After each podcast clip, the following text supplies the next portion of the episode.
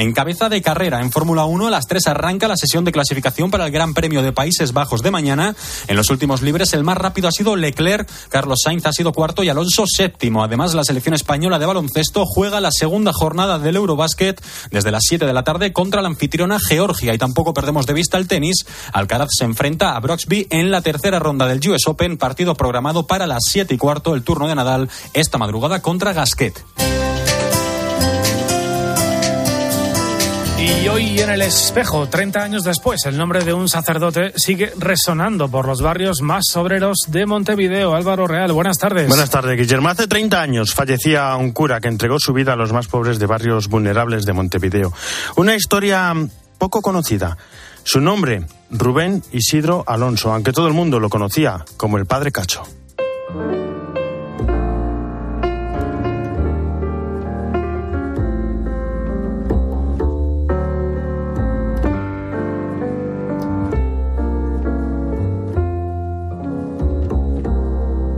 Hay ciertos días en los que pienso en mi gente y siento aquí algo en mi pecho tiritar. Su desempeño ministerial estuvo vinculado a los salesianos y posteriormente fue designado sacerdote diocesano. Poco a poco fue convirtiéndose en uno más de entre los pobres. Vivió su vocación en las cosas cotidianas, en el día a día de los marginados, en la labor de los surgadores, de los cartoneros. Con todos ellos y en todos ellos se hizo testimonio vivo de Jesús. Treinta años después todos le recuerdan. Es aquel cura que salvó a su hija porque la llevó al hospital cuando estaba enferma, el que abrió una guardería donde se educaron y alimentaron los niños del barrio, el que sufragó los gastos de aquella familia, el que apadrinó a un chico con problemas y el que bautizó y llevaba los sacramentos a todos. El padre Cacho es siervo de Dios y estoy seguro de que en algún momento será beatificado. Después de morir, en su templo encontraron unas hojas manuscritas que pueden resumir su vida. Dice así, Siento la imperiosa necesidad de ir a vivir en un barrio de, pobres y hacer como hacen ellos, no como táctica de infiltración, de camuflaje o demagogia, ni siquiera como gesto profético de nada, sino para encontrar a Cristo en cada uno, porque sé que vive allí, que habla su idioma, que se sienta a su mesa, que participa de sus angustias y esperanzas. Y ahí me da una tristeza aquí en el pecho. Bueno, primer espejo de fin de semana de la temporada y vamos a por la 16.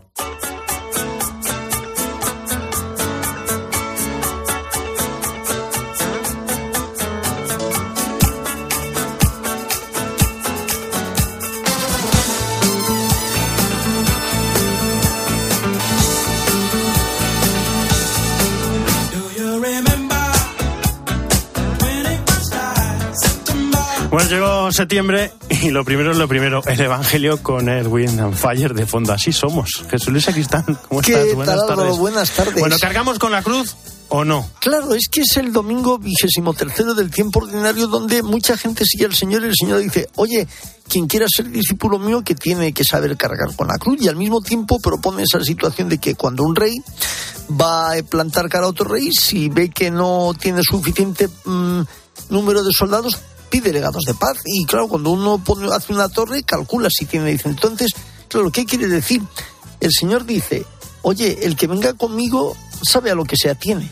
La cruz también no es tampoco sinónimo de algo macabro, ni tampoco de algo como muchas veces llamamos masoquista. El Señor no es sufrir por sufrir, sino saberlo llevar con dureza y con fortaleza. Yo siempre me acuerdo de la frase de San Agustín, Señor, dame las cruces que sean convenientes, pero siempre dame las espaldas anchas para saberlas llevar. Y el Señor siempre nos da esas espaldas anchas. Sé que eso es lo importante porque dice, yo voy delante, tú sígueme. Nunca estamos solos. Muchísimas gracias, Jesús Luis. Hasta mañana. Nos vamos a Roma. Eva Fernández, ¿cómo estás? Buenas tardes. Muy buenas tardes, Álvaro. o sea, que vamos a por la, a la 16, ¿no? Ah, por la 16. 16 temporadas. 16 temporadas. Qué jóvenes éramos. Bueno, en fin, eh, vamos a lo nuestro, que me lío. Primer sábado de septiembre, estamos en el primer sábado del curso y por así decirlo, ¿no? Primer día, primer día de, campaña de temporada y día tranquilo en Roma, ¿no? Ante lo que se avecina mañana. lo, diga, lo decimos bajito porque no, nunca se sabe, ¿no? Pero hoy el Papa ha tenido una mañana intensa, ¿eh? como es habitual. Ha recibido a los participantes, eh, por ejemplo, de una iniciativa de Siria, hospitales abiertos, que le han estado poniendo al día sobre la gravedad de crisis que todavía hoy en día atraviesa el país, ¿no? El Papa se ha quedado, bueno, pues, pues ya lo sabe, lo sabe porque lo sigue a diario, pero muy afectado por esta destrucción, por las necesidades humanitarias. Le han entregado como regalo una pintura que representa a un padre de familia sirio, casi sin fuerzas, pero llevando a su hijo sobre los hombros, ¿no? Y le ha impactado mucho. Aseguraba que esta imagen demuestra el gran sufrimiento que, que padece la población siria y aprovechando, pues, ánimo a que la Iglesia sea siempre un hogar de puertas abiertas, un hospital de campaña para contribuir a la fraternidad humana. Y hoy también eh, el Papa ha aprobado una nueva constitución para la Orden de Malta, que como sabemos es una de las más antiguas instituciones católicas, eh, un nuevo paso para solventar problemas internos que tiene este importante organismo que, lleva tantos siglos dedicándose a actividades humanitarias y, por lo tanto, eh, digamos que se concluirá este capítulo el próximo enero cuando el Papa ha convocado un nuevo capítulo general extraordinario para elegir a la nueva cúpula Popular. Con unas nuevas reglas, ¿no? Y, mm, y, bueno, como mañana contaremos todo, Álvaro, pero esta tarde ya, eh, aunque ya, vamos, llevamos varios días con ambiente de beatificación, esta tarde, eh, la víspera en la Basílica de San Juan de Letrán va a tener lugar una vigilia de oración presidida por el cardenal Angelo de Donatis, que es el vicario general del Papa para la diócesis de Roma, y ya será una forma de, calentar motores para el gran día que viviremos mañana. Mañana aquí lo contaremos y lo disfrutaremos. Eva Fernández, un fuerte abrazo. Hasta mañana. Un, abrazo, hasta mañana. Y precisamente en la linterna de la Iglesia anoche, el presidente de la Conferencia Episcopal Española, el cardenal Juan José Mella, hablaba de la figura del que será mañana nuevo beato, Juan Pablo I gran catequeta, un gran pastor, sencillo pero de una profundidad tremenda, dejó una huella en el corazón de tantos cristianos que hoy vieron despertar en su corazón una gran esperanza después de Pablo VI, ¿sí? Muy sencillo, muy pastor, que estaba cerca de la gente y entendía a la gente y sabía escuchar. Qué bonito, sí. Bueno, pues de Juan Pablo I y de su figura, enseguida hablamos aquí, en el espejo.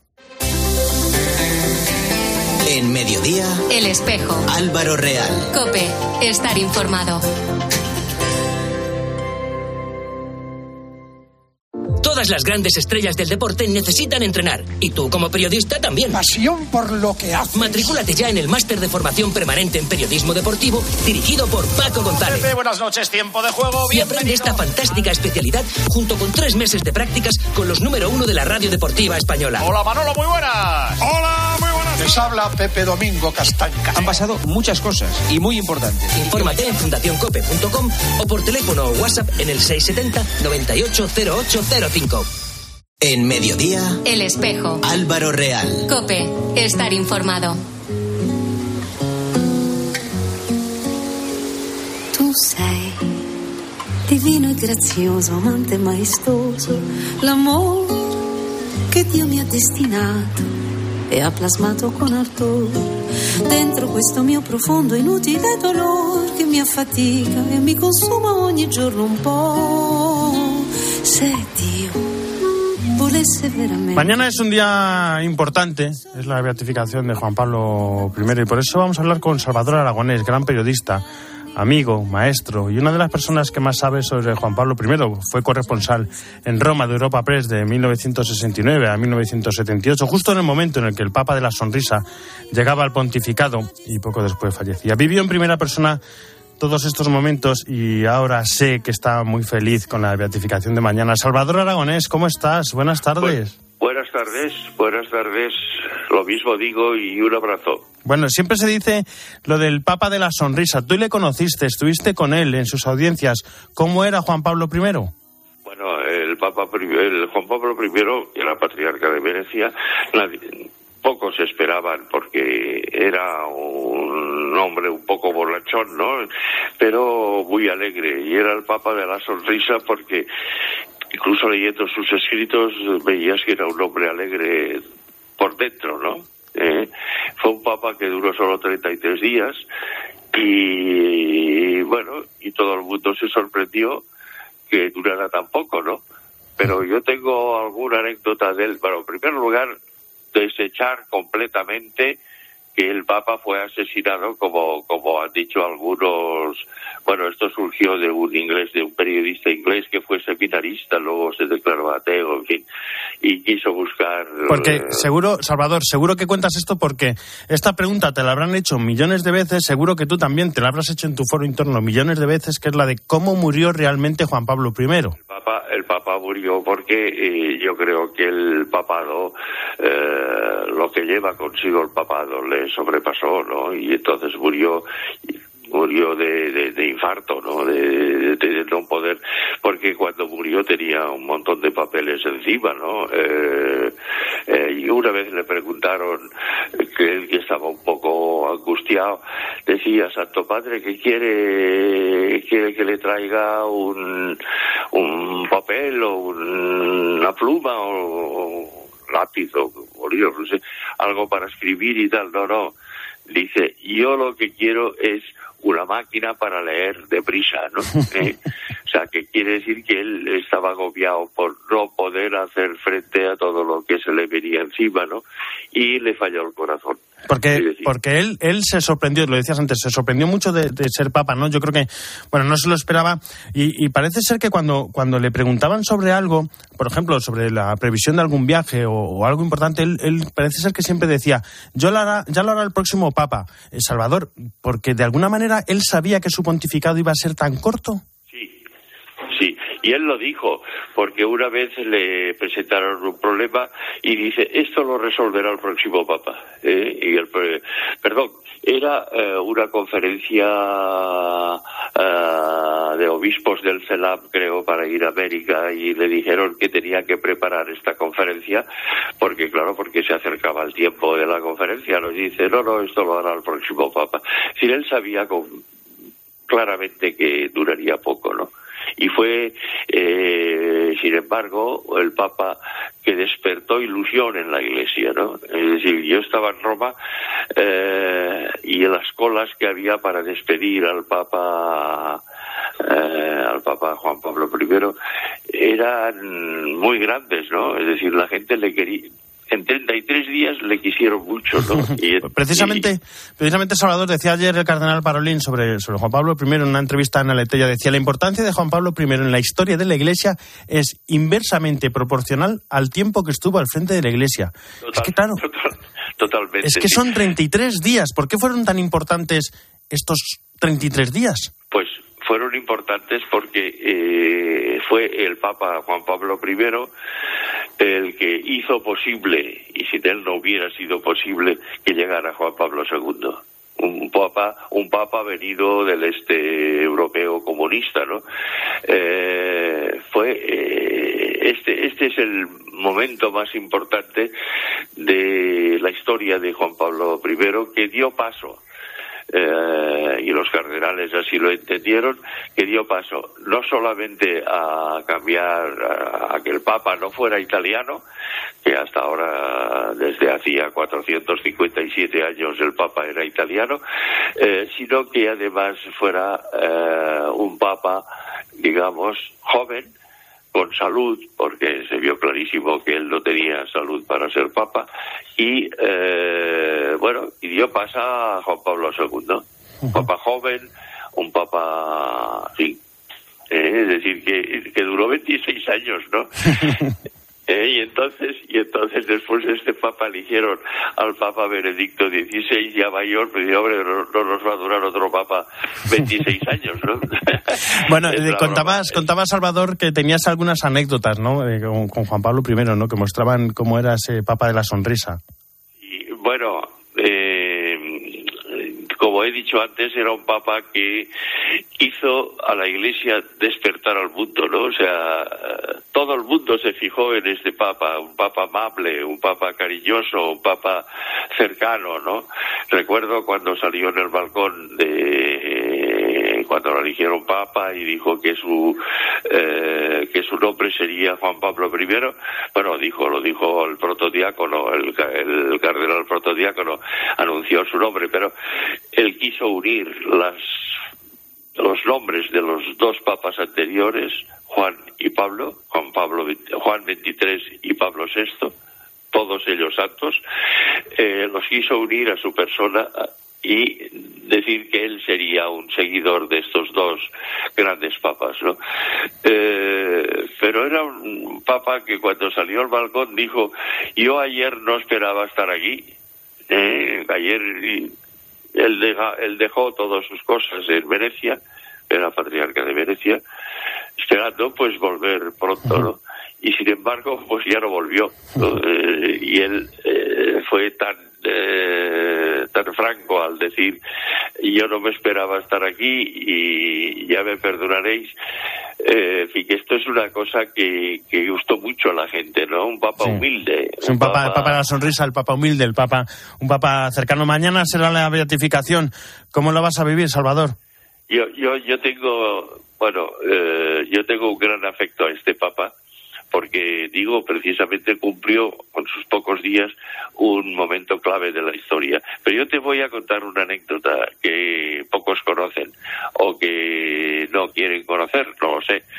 Eh, cuando tomó posesión o la entronización o como se llamara entonces, ahora no recuerdo, eh, bueno, cuando tomó posesión del papado, la misa solemne que se celebró en la Plaza de San Pedro, eh, que vinieron muchísima, muchísima gente, entre gente, digamos, no solamente políticos, sino también de otras religiones y, etcétera. Eh, entre estos estaba el metropolita eh, Nicodim, que era el del patriarcado, era el ministro de Asuntos Exteriores, entre todas las comillas que pueda, con todas las comillas que puedas, del patriarca ortodoxo de Moscú. Eh, y entonces vino él eh, a Roma para, en representando al patriarca, y quiso entrevistar, el primero en entrevistarse con el Papa Juan Pablo II, ¿no? Juan Pablo I, perdón. Y entonces, eh, bueno, el protocolo, dijeron, hombre, es que con tanta gente que hay, mejor es agrupar a todos los ortodoxos en una misma audiencia y, él se empeñó en tener la audiencia para él solo, ¿no? El, patriarca Nicodim era, bueno, fue un miembro de la KGB, pero un hombre bueno también, es un personaje muy curioso, ¿no? eh, lo que habría que hablar mucho.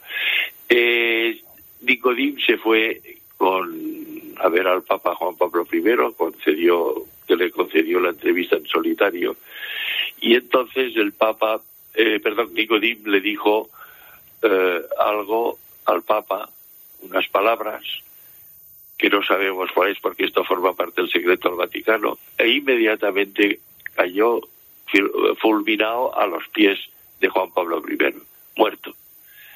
Eh, es decir, que y Juan Pablo I se quedó de piedra, ¿no? Parece ser que lo que dijo tiene que ver con, eh, con el ecumenismo. Yo pude hablar con el jesuita que hacía de traductor, pero naturalmente no, no me dijo el contenido, ¿no? Aquello sirvió para, para dar ya un golpe importante de lo que sería el papado y su relación con el comunismo, ¿no? que después vino y se, se cristalizó en el Papa Juan Pablo II. ¿no? Pues esto es lo que ocurrió. Juan Pablo II, Juan Pablo I, perdón, si los confundo, Juan Pablo I pasó dos noches sin dormir pensando qué podría significar aquello, ¿no? Porque además estaba asustado, qué es lo que podría haber pasado, etcétera, ¿no? Esta es una anécdota, ya te digo, que pocos Pues como ven nuestros oyentes, Salvador Aragones tiene anécdotas de Juan Pablo I para parar un tren y podríamos estar aquí horas contando, pero la radio es lo que es. Si tenemos el tiempo que tenemos, Salvador Aragones, amigo, periodista, maestro, muchas gracias y un fuerte abrazo. Un abrazo, gracias.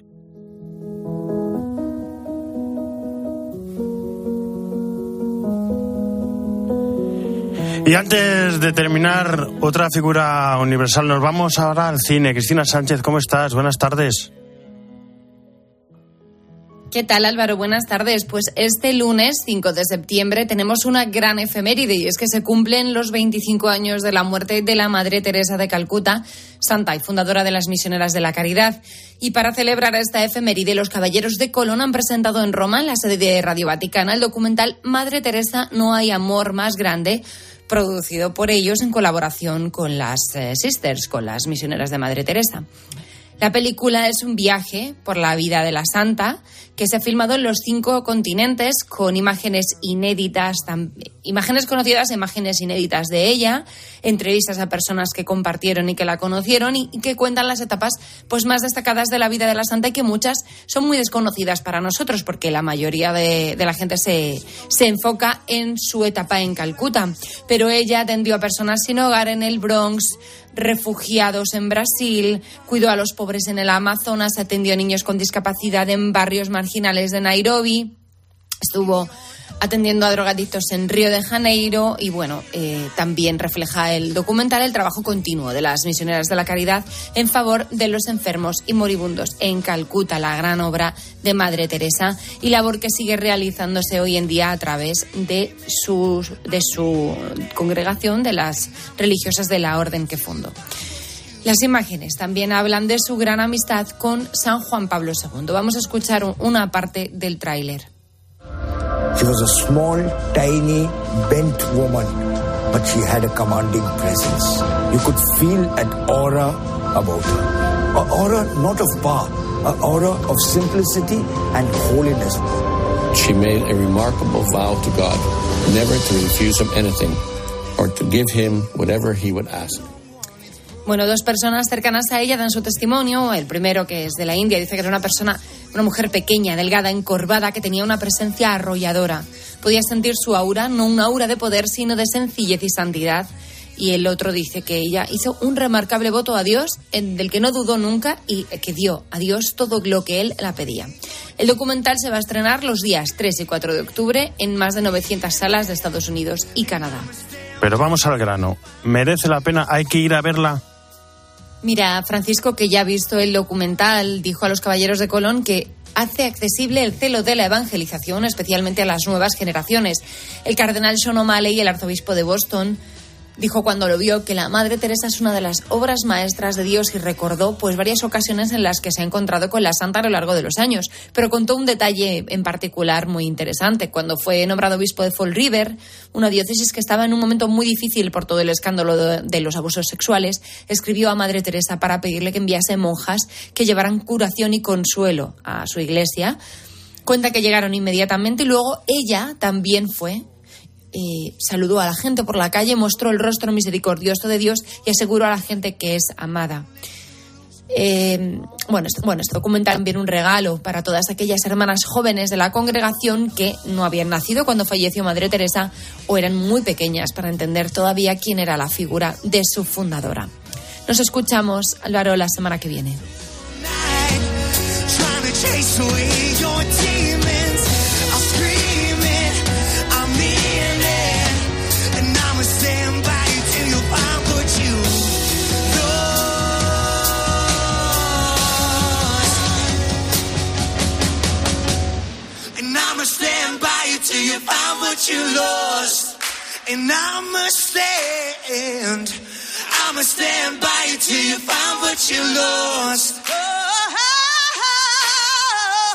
Pues sí, Cristina, yo creo que esta vez me has convencido. Habrá que intentar ir a verla. Muchísimas gracias. Hasta la semana que viene.